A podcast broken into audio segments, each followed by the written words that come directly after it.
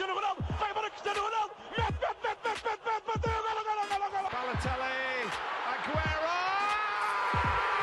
Posse de bola para Portugal, vai Éder, vai Éder, vai Éder, vai Éder, chuta, chuta, chuta!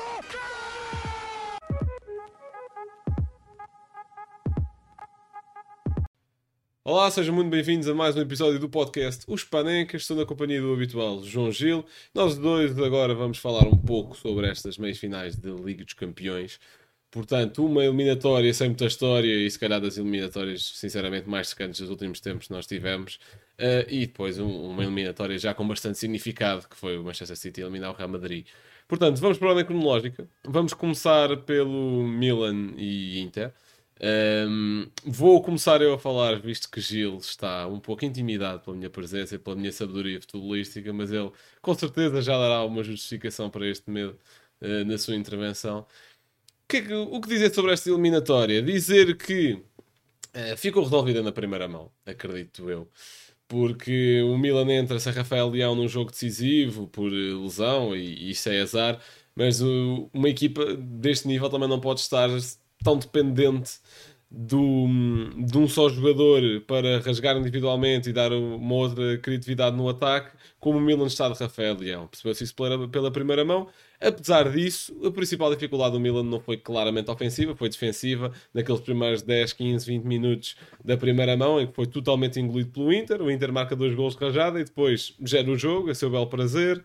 Uh, aqui, obviamente, nesta eliminatória não houve muito o fator casa e fora, se calhar apenas. Obviamente que o número de adeptos no jogo em casa do Milan era muito mais do Milan e do Inter o contrário, mas a questão de deslocação e etc. não se coloca, portanto, se calhar essa diferença também ficou um bocadinho esbatida.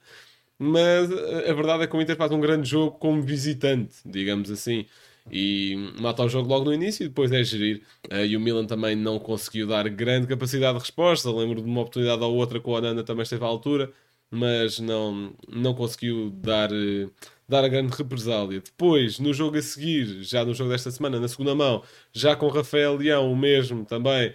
Foi estando presente no jogo muitos passos e não conseguiu é, cavalgar o Milan para o que seria uma possível reviravolta histórica. O Milan ainda assim teve algumas oportunidades na primeira parte e o Inter nem tanto, mas na segunda o Inter resolveu aquilo. Até porque a qualidade individual da Inter é, é muito superior à do Milan e isso também se fez sentir, por exemplo, no jogo com o Benfica, os elementos que iam saindo do banco, a Inter está apertada e decide segurar mais bola lá à frente, meteu o Lukaku no banco, por exemplo. Uh, Lukaku e Correas uh, e, e, e, Vou-te interromper. Vou-te interromper com humildade, como claro. sempre. Uh, Inter tem Lukaku, mas o Benfica tem Musa. Pronto, sim, o Musa está ok. Pronto, tá. Pá, eu nem sei como rebater isto. É, é, porque é facto, o Milan tem o Lukaku e o Benfica tem o, o Inter tem o Lukaku e o Benfica tem o Musa. Nem sei como rebater porque é uma verdade. Mas pronto, só mesmo para terminar, só alguns destaques a nível individual. A nível de eliminatória, gostei muito do jogo de Barella, gostei muito do jogo de Tonali, portanto, destacar ambos médios italianos de parte a parte. Rafael Leão, muito apagado na eliminatória no geral. O primeiro jogo não jogou, o segundo é, teve uma boa oportunidade para ir aos 44 de, da primeira parte, mas não, não conseguiu resolver. É, a nível do Inter, podia destacar mais nomes. Lautaro também se destaca pela forma como mata o jogo na segunda eliminatória. Eh, na segunda mão, aliás, nem me recordo se marcou na primeira mão ou não, de quem é que foram os golos. Mas uh, eu acho que o grande destaque de ir para, para Barella, acho que é o principal elemento da Inter e acho que joga e faz jogar. E acho que lhe correu bastante bem esta eliminatória. Mas Gil, conta-me coisas, o que é que achaste desta eliminatória?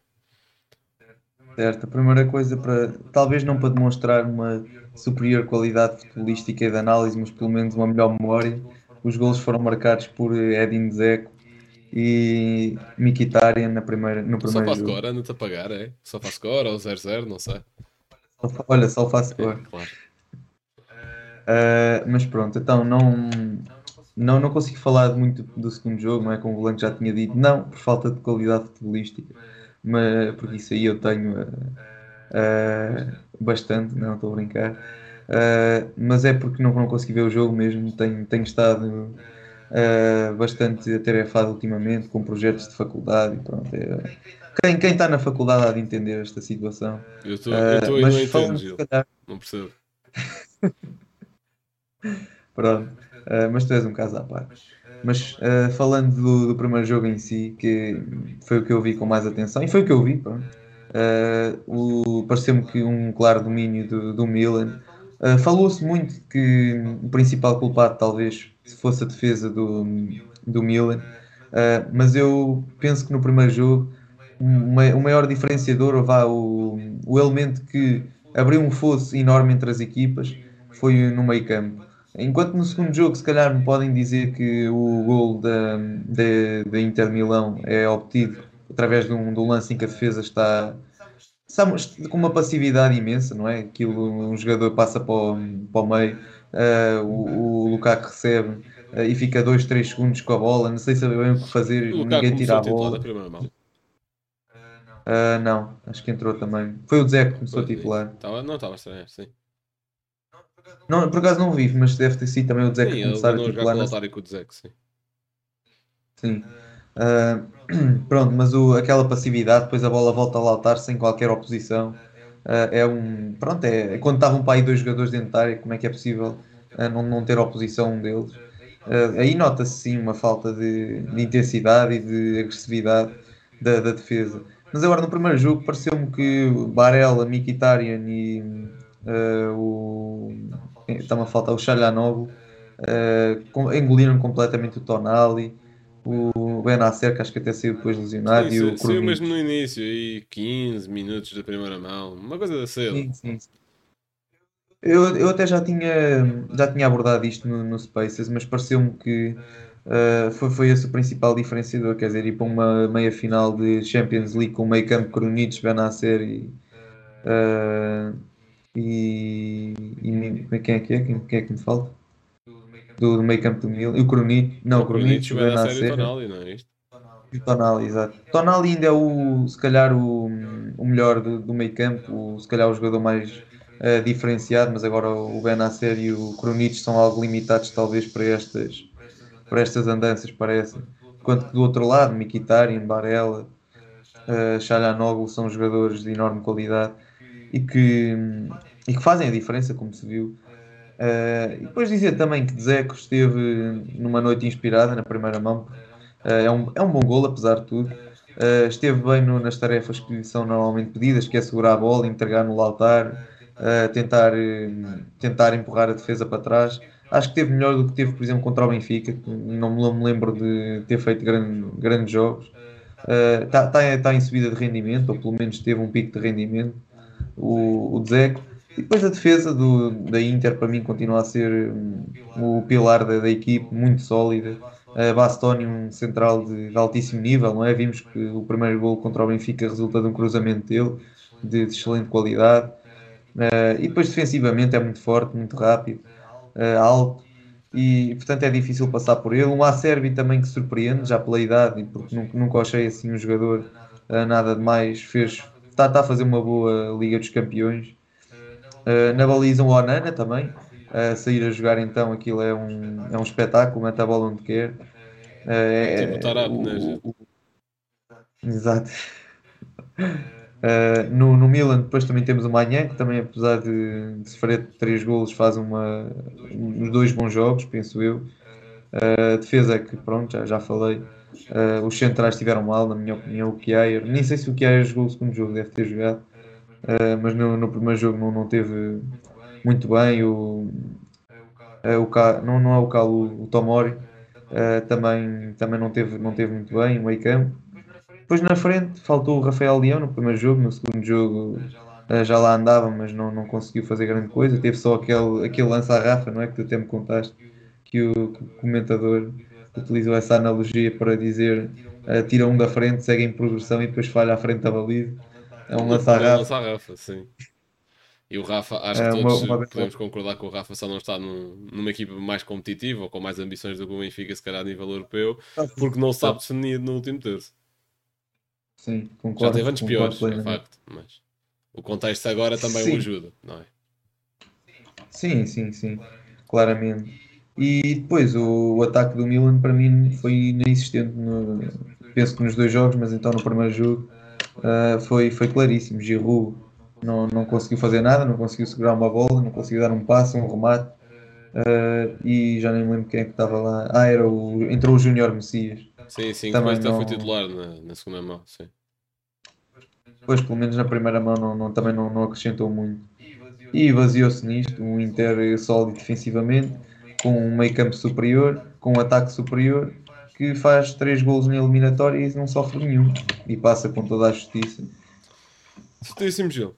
Então, passando agora para o Real Madrid-Man City, que acho que era a eliminatória que, que, que atraía mais eh, a atenção à primeira vista, apesar de, obviamente, eh, se tratar de um derby, o outro não é, um Inter-Milan, mas foi uma eliminatória com pouca história, com pouca emoção. O Milan, o, aliás, a Inter resolveu aquilo logo nos primeiros 10 minutos de eliminatória, enquanto que no Real Madrid-Manchester City não foi bem assim. Um empate em Madrid bastante disputado, eh, apesar do Man City ter sido claramente superior ali na primeira parte, mas já sabemos que com este Real Madrid Carlo Ancelotti isso não significa grande coisa e depois o Vinícius acaba até por marcar primeiro, se calhar quando o Real Madrid merecia. Na segunda parte da primeira mão, aí sim, um jogo mais equilibrado e aí o City eh, superiorizou-se, se calhar no detalhe, que é o que grandes equipas fazem também, com um grande gol do De Bruyne, com essa qualidade individual. Uh, na segunda mão não se pode dizer isso. Na segunda mão não se pode dizer isso, visto que o Man City fez de, se calhar, das melhores exibições coletivas que eu já vi na vida.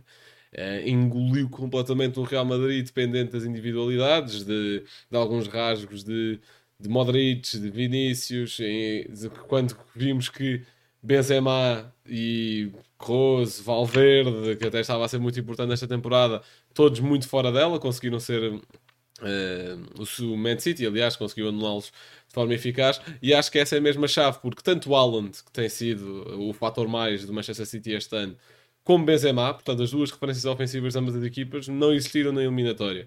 E a eliminatória foi desbloqueada por quem tinha melhor coletivo, por isso mesmo. Quem não dependia tanto da da sua maior estrela ofensiva para marcar golos. Eu, pelo menos, interpreto as coisas assim, apesar de ser uma forma um bocadinho simplista.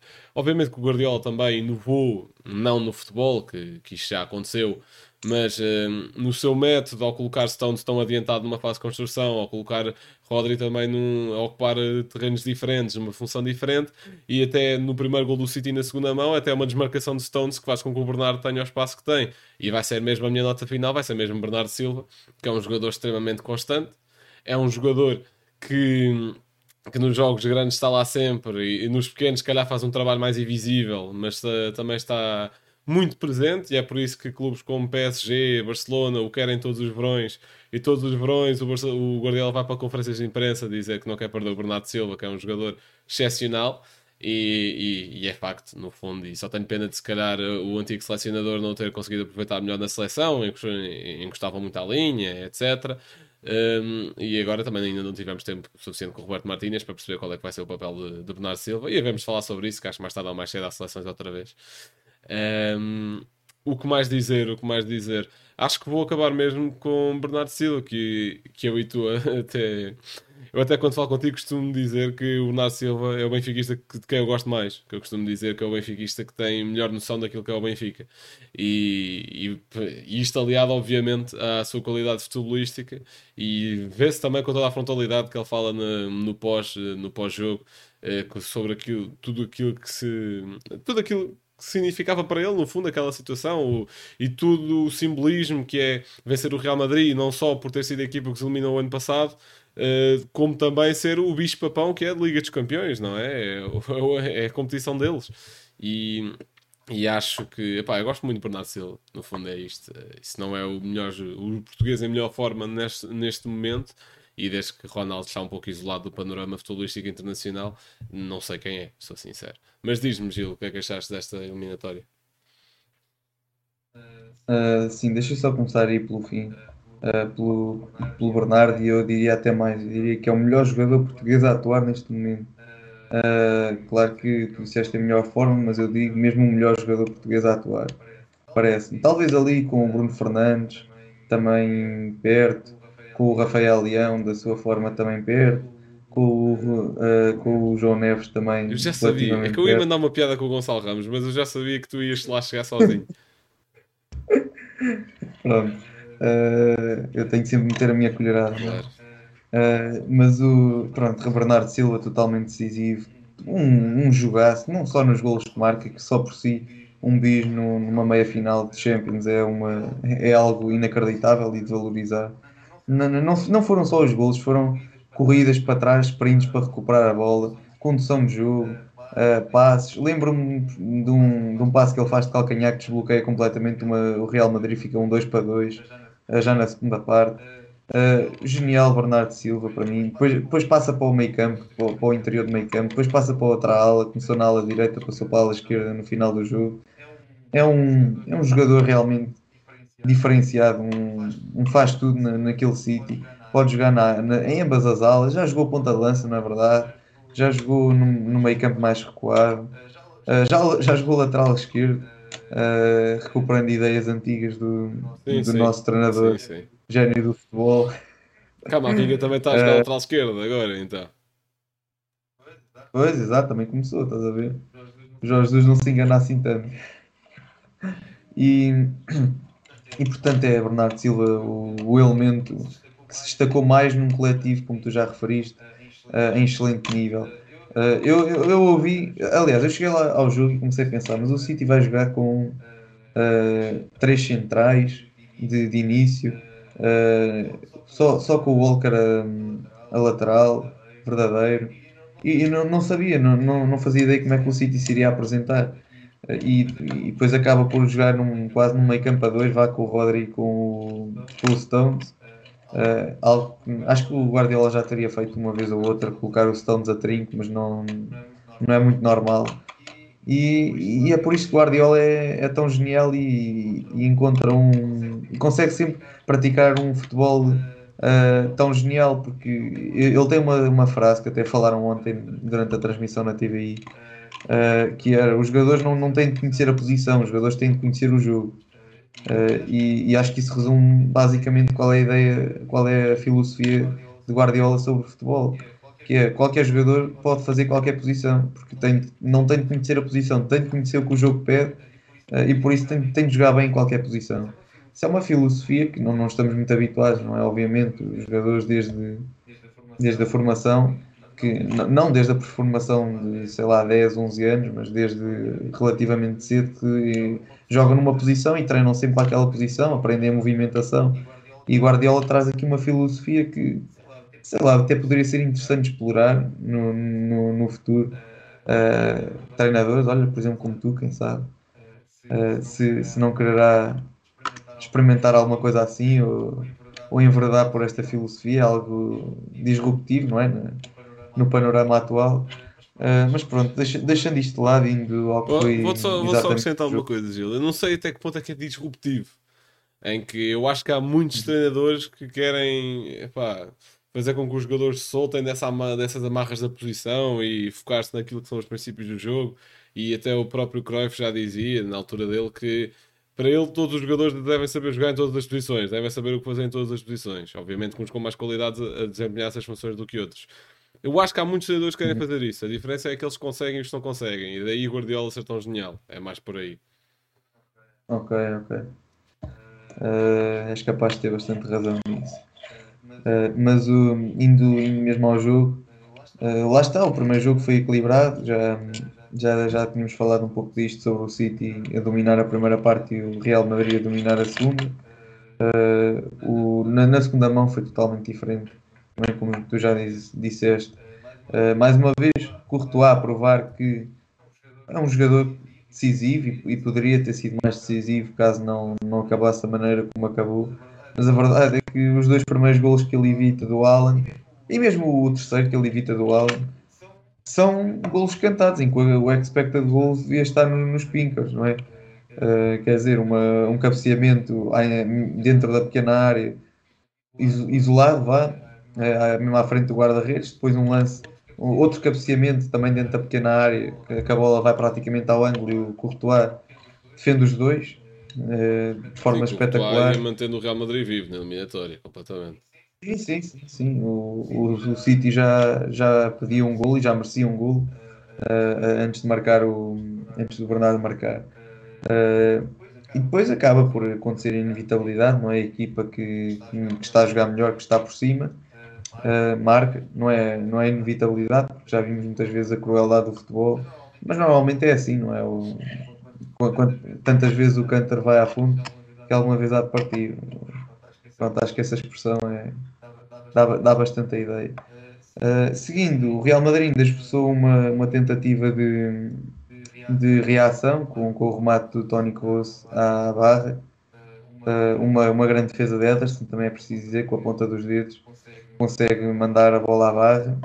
Uh, mas, mas foi isso, basicamente foi essa a reação do Real Madrid. Levou logo o 2 a 0 do Bernardo num, num excelente golpe de cabeça, depois de uma boa jogada pelo, pelo corredor esquerdo do City, de uh, Grealish, penso eu. Uh, e dá, dá o 2-0, Bernardo avisar, uh, ia ser até ali o, o principal diferenciador na, na equipa de, de Pep Guardiola. Na segunda parte, a mesma coisa, Vinícius, Rodrigo, Benzema, uh, próprio Valverde, Modric, não, não, não, apareciam no jogo, não apareciam e não apareceram. O Camavinga, lateral esquerdo, já se percebeu que pá, pode dar para um jogo ou outro do campeonato, mas para, para uma meia final de, de, Liga dos Campeões com o City não dá, não é suficiente. O Bernardo basicamente fez o que quis dele. E, e, portanto foi, foram totalmente inoperantes na frente. Recordo-me, por exemplo, de um único lance em que o Vinícius Júnior ultrapassa o Walker uh, com um drible e antes de chegar à área já o Walker recuperou a posição e, e corta a bola, ou seja, dar aqui um elogio também a Kyle Walker, que de facto com 33 anos, com aquela velocidade, eu não sei se não será mesmo o jogador mais rápido do mundo ainda. Mas, mas é, é espetacular. Uh, a velocidade. Não sei, não sei, estou aqui a dizer, mas já, pelo menos há uns anos era. Acho que chegou a ser o jogador mais rápido do mundo. O Diaby também já, agora, chegou, já, já chegou a ser o jogador mais rápido da liga. Não sei se te lembras. Quem? O Diaby. O do Sporting? Sim, sim, sim. Ok, ok, pois já não sabia. À frente do Rafa. Ah pá, foi uma cena que o, que o nosso presidente interino na altura, o Sr. Sousa Sintra, anunciou o Diaby como o jogador ah. mais rápido da liga, como se isso quisesse dizer alguma coisa. Pronto. Deve ser mais um troféu que tem lá no Sim, exatamente. Pronto, já, já disseste todo, todas as falácias que querias dizer. Sim, uh, pronto. O Kyle Walker, exatamente. Depois o outro, outro jogador que é fundamental no City é o, é o Rodri, que para mim é de, um, o melhor seis do, número 6 do mundo uh, atualmente, só, só com a concorrência eventualmente de Kimmich e de, e de Casemiro, porque, porque de resto parece-me que o Rodri é o melhor 6 do mundo uh, a atuar e, e, faz mais um jogão. A forma como ele recupera inúmeras bolas, a forma como ele distribui o jogo, tem um excelente remate. Para mim, Rodri é espetacular. E se, e se houvesse um, um, jogador do City que eu dissesse que queria neste momento no Benfica, estaria entre dois. O Bernardo, obviamente, toda a componente uh, sentimental e, e qualidade que ele tem, como, como, já referi, e o Rodri. Seriam os dois primeiros que eu, que eu quereria. Uh, visto isto, um, dar uma nota dois também. que não o Alan, tiro-te o chapéu. Estás a ver? Ia, ia mesmo falar do Alan agora que durante a eliminatória andou desaparecido, andou no seu trabalho de combate no primeiro jogo uh, de combate para sair do bolso do Rudiger, uh, no segundo jogo uh, para bater com o Ritual, que acabou por não acontecer. Portanto, o Alan de algo desinspirado, algo perdulário também, não é comum vermos falhar tantas oportunidades. mas pronto, acontece, estamos aqui à espera para ver o próximo gol que não deve tardar. e se for na final, ainda melhor. pronto. Tá bom. Não sei se. Epá, é preciso pegarmos em provisões para a final. Pá, uh, é sempre engraçado. É sempre engraçado chegar aqui e dizer que vai, poderá haver alguma surpresa da parte do Inter, mas contra este City, não. Se for o City de, deste, deste nível que se apresentou, Pronto. Não, de forma nenhuma. Concordo. Não sei se. Não, não tenho grande coisa a adicionar a isso. Por isso, eu queria que a próxima e última pergunta fosse eh, mesmo não sabendo o vencedor, e se calhar se for a Inter até temos aqui uma, uma surpresa histórica, não é? Porque pá, é, um, é uma Inter fraquinha, apesar da evolução coletiva que já se notou nesta meia final, acredito eu. Uh, Queria-te perguntar a tua opinião sobre esta competição no seu cômputo geral e posso explicar o porquê. porque sinto que a Liga dos Campeões do ano passado foi muito emocionante, visto que o Real Madrid e o Benzema sacavam hat-tricks em cada, em cada fase da competição. Cada ano anterior também teve a sua piada, com Manchester City e Chelsea chegarem à final, a jogarem ambos bom futebol. Sinto que esta soube a pouco e tinha potencial para muito mais, especialmente estando os tubarões, digamos, digamos assim, todos no mesmo lado da árvore a partir dos quartos de final. Portanto, epá, por exemplo, esta Inter que chega à final da competição, elimina, deixa pelo caminho Porto, que foi a equipa, se calhar, das três que apanhou até à final, que lhe fez mais luta e estiveram ali até à última no Dragão a ver se não havia prolongamento. Benfica, que para mim, tanto, tanto Porto como Benfica são infinitamente superiores a esta Inter e foram durante a temporada, não conseguiram abordar da forma certa a eliminatória. E depois do Milan, numa altura em que sim, a Inter já está melhor a nível coletivo e é assim, e, e é bom, senão afinal isso é um massacre. Porque aquilo, que foi, aquilo em que falhou o Benfica, aquilo em que falhou o Porto, este Man City não falha, não vai falhar de todo. Um, portanto, sinto que desiludiu um pouco, até porque do lado em que poderíamos ter algumas surpresas, duas equipas estavam a jogar um futebol muito vistoso, nem às meias finais chegam. Estou a falar de Benfica e Nápoles. Uh, e falámos aqui ao longo das análises que fomos fazendo. Que, aliás, eu disse que acho que achava que era uma época histórica e uma oportunidade excelente para o Nápoles fazer uma gracinha deste género, com o futebol que estava a praticar, com a vantagem que tinha na Série A desde cedo, etc. Acabou por não acontecer e fica com muita pena, porque gostamos sempre daquele underdog, um Vida Real, um, um Ajax, uma, uma Atalanta que acho que até só chegou aos quartos, mas nesse ano tivemos Lyon e Leipzig, e acho que todas estas equipas jogaram melhor do que esta ainda. E é esta Inter que faz a final, com todo o mérito, se calhar por uma maior qualidade individual, mas sinto que era preciso, se calhar, mais algum romantismo, mais um, um futebol, se calhar, um bocadinho mais perfumado, digamos assim. Não vejo isso nesta Inter, isto não é, é uma descarga de consciência no sentido em que gostava de ter visto, se calhar, um pouco mais de emoção e outro tipo de coisas. E vimos muita emoção nos oitavos de final, por exemplo, o Man City golear o Leipzig, o Real Madrid golear o Liverpool, mas eu acho também o nível desta Liga dos Campeões, vai, o Benfica a golear o Bruges, se quiseres, uh, e também acho que o nível desta Liga dos Campeões nota-se pelo facto de uma das equipas do quartos de final ter sido o Chelsea. Portanto, uh, não sei, diz-me o que é que achas.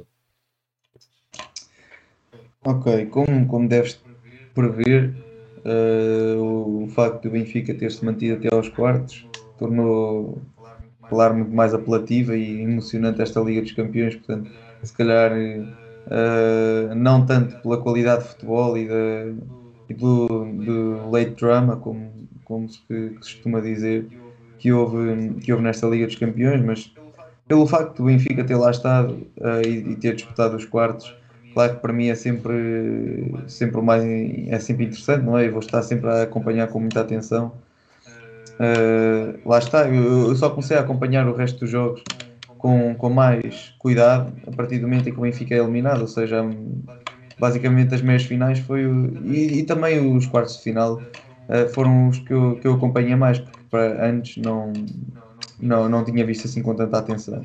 Mas entendo o que tu queres dizer, uh, um, uns quartos de final com, com o Chelsea, o City, Real Madrid o, o, o Inter, o Milan e não, não sei quem é que me está a faltar, se é que me está a faltar alguém. Meias finais. Estás a falar de meios finais? Não, Ou de quartos? Quartos. Quartos. Quartos, Benfica, Inter, Man City, Bayern, Milan, Nápoles, Real Madrid e Chelsea. Ok. É, é sempre um, um, um, jogo que, ou uma, um, uma fase de, da Liga dos Campeões que se calhar faltava ali, fazia ali falta mais uh, uma outra equipa que costumam dar mais luta uh, e costumam ser uh, estar melhor nesta altura do, do, campeonato, por exemplo, um PSG. até, uma, até uma Juventus costuma estar sim, eu uh, ao invés de... a Juventus estar na Champions mas pronto achei que foi uma, uma Liga dos Campeões que caso o Benfica estivesse calhar na fase em que está agora a história teria sido totalmente diferente teríamos ganho uh, àquela Inter. Mesmo com a Inter na, na, fase em que está agora, eu penso que, que, que, o Benfica ganharia. Porque se repararmos bem, não podemos dizer que foi o jogo do, com o Porto que, que despoleta aquele, aquele, aquela sequência de desaires que o Benfica teve. Uh, se pensarmos bem, o Benfica tem seguido um padrão que é sempre volta de paragens para as seleções, uh, volta muito mais abaixo do que se encontrava primeiro jogo com o Rio Ave, acabou por ganhar um zero, também um jogo muito mal conseguido, mas ganhou, por isso disfarçou um pouco a situação. Uh, e no jogo a seguir com o Porto, claro, uma equipa de maior qualidade que o Rio Ave, obviamente, e com, com a vontade que o Porto sempre tem de vencer o Benfica. Uh, acho que ficou pesou no subconsciente dos jogadores uh, e isso influenciou os, os, jogos a seguir. Uh, acharia que o Benfica estar agora na final, eliminando este Inter e este Milan, não seria nada de surpreendente, como tu, como tu próprio disseste já. portanto, e o próprio Nápoles também foi surpreendente a forma como é eliminado pelo Milan, que eu acho que esteve bastante competente na, na, na, eliminatória com o Nápoles. E não sei o que é que se passou, não consigo reconhecer este Milan que, jogou agora com o Inter. E, não sei mesmo o, o, que se terá passado com, com o Milan que jogou com o Nápoles. Uh, não, não, foi, não foi quase tempo nenhum de diferença, portanto, uh, não, não se entende como é que uma equipa pode descer tanto o nível uh, em tão pouco tempo. mas resumindo e concluindo, sim, acho que hum, a Liga dos Campeões acaba por ter, de um lado, um finalista justo, uh, o City, o Manchester City, uh, e do outro lado, não vou dizer um finalista injusto, mas se calhar um finalista que uh, deixa um, um pouquinho a desejar e que se tivesse lá outra equipa que, que jogou com o Inter, não, não fazia. não, não, incomodava ninguém, pronto, seria se calhar algo também bastante aceitável. Ok, concordo. Passamos então para as rubricas, não é? Vou falar um pouco do Euro Sub-17, que começou ontem, estamos a gravar isto na quinta-feira, começou na quarta, e Portugal foi derrotado forte e feio na estreia, porque apanhámos 4-0 da Alemanha, eh, à semelhança do que aconteceu no Mundial 2014, por exemplo. Uh, e é a maior derrota de sempre da seleção portuguesa na competição. A competição que Portugal já ganhou duas vezes, algo que explorámos no nosso Twitter aí há, há uns tempos, acho que em 2013 e 2017, será? Agora estou a dizer de cabeça. E tivemos por duas vezes também o MVP da competição, em que em 2003 foi Miguel Veloso e em 2017 foi o grande Zé Turbo, que já uh, o, o. Aliás, Zé Turbo, como é que. Estou a confundir agora o, a alcunha. É aquele José Gomes que jogava no Benfica, mas não era essa alcunha que lhe davam. Estou a confundir o nome. Pronto, mas que era aquela cena que mais. Diz? Guarda-redes? Não, avançado, não. Aquele que depois, na altura ainda não havia este bola normal. Epá, um que me faz tipo um ou dois gols com o Rui Vitória e depois nunca mais ninguém vai falar dele. Um, mas pronto, Portugal foi goleado na estreia 4-0 e Portugal nunca tinha perdido sequer por 3 gols na competição, apanha 4 e pronto, é chato na estreia. Nós também estamos num grupo complicado com França e Escócia. Não vos consigo dizer precisamente quando é que é o próximo jogo, mas sei que é no fim de semana. Agora, se é sábado ou domingo, não consigo dizer com exatidão. Mas vou continuar a acompanhar, que este era o sub-17, acho que promete. E também, uh, em breve, acho que vamos ter um Mundial sub-19 ou é sub-20. É sub-20, é sub-20, é Mundial sub-20, que começa este sábado, mas aí já não há representação portuguesa, infelizmente, não nos apuramos uh, equipas que podem ser interessantes acompanhar. Temos sempre aqui França, temos Brasil, temos Itália, temos Argentina, temos Senegal, temos Inglaterra. Temos aqui algumas equipas que normalmente também têm gerações interessantes. Portanto, vão acompanhando também estas grandes competições de futebol jovem, acho que é sempre interessante. E, e Portugal ganhou muito recentemente, lá está, o Euro Sub-17 e o Euro Sub-19, com aquela geração do Trincão, do, do do Martelo, que agora está no Belenenses, do Jota, que está no Celtic, e, mais jogador que agora não é de estar, esqueci de certeza. Uh, Gil, o teu comentário semanal. Certo, trago aqui hoje uh, uma declaração do Bernardo, que foi considerado o homem do jogo no, ontem. Uh, e basicamente ele diz: Foi fantástico para nós, queríamos metê-los lá atrás e fazer golos. Foi o que falhou no ano passado e de facto, sublinhar aqui hum, a última parte da sua declaração, eh, o City, o ano passado, na minha opinião, já tinha sido bastante superior a este Real Madrid. Só que lá está, é, é Real Madrid consegue surpreender e, golos, ninguém sabe ainda onde na Champions. Uh, e este ano eu estava com algum receio que fosse isso que acontecesse ao City outra vez, que, que levasse dois de rajada como levou o ano passado uh, do Rodrigo uh, e, depois ser eliminado. Mas não, viu-se um Manchester City muito competente, como nós já aqui referimos, e que mereceu totalmente a passagem à, à final, e portanto termino a minha intervenção com parabéns ao City uh, e que tenhamos uma grande final acima de tudo. Certíssimo, tenho certeza que o Guardiola vai ouvir e há de responder. Uh, portanto, malta, muito obrigado por terem ouvido. Sabemos que temos estado, se calhar, um bocadinho fora de, do calendário habitual por não estarmos a publicar as segundas-feiras, mas a última semana aconteceu por que motivos? Esta semana aconteceu porque achámos que faria sentido abordar a Champions mais em cima da hora, ou vai mais em cima do acontecimento e não esperar por segunda-feira, visto que segunda-feira, uh, se tudo correr bem, vamos, vamos lançar um episódio a falar sobre o campeonato. Visto que ainda não vai haver campeão, vamos só falar do campeonato no seu cômputo geral e na semana a seguir falaremos sim sobre a equipa que for campeã, que acho que já está tudo a apontar para o mesmo. Eu espero é que não seja neste domingo, que, que seja no próximo. E espero que o Gil também não. Eu espero que seja sábado. Espero que seja Epá, sábado. se for sábado, até gravamos já sobre isso. E se calhar até fica já despachado. O Rocha grava como um gigante, ou isso não aparece, como também fez hoje. Também é uma hipótese. Uh, malta, muito obrigado por terem ouvido. Fiquem bem. Uh, vão acompanhando uh, as outras redes sociais do Projeto 78 e até à próxima.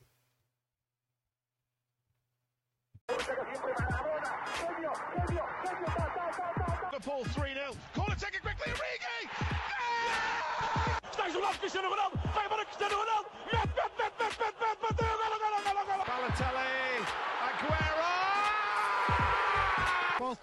ele vai Éder, vai Éder, vai Éder, vai Éder, chuta, chuta, chuta! chuta!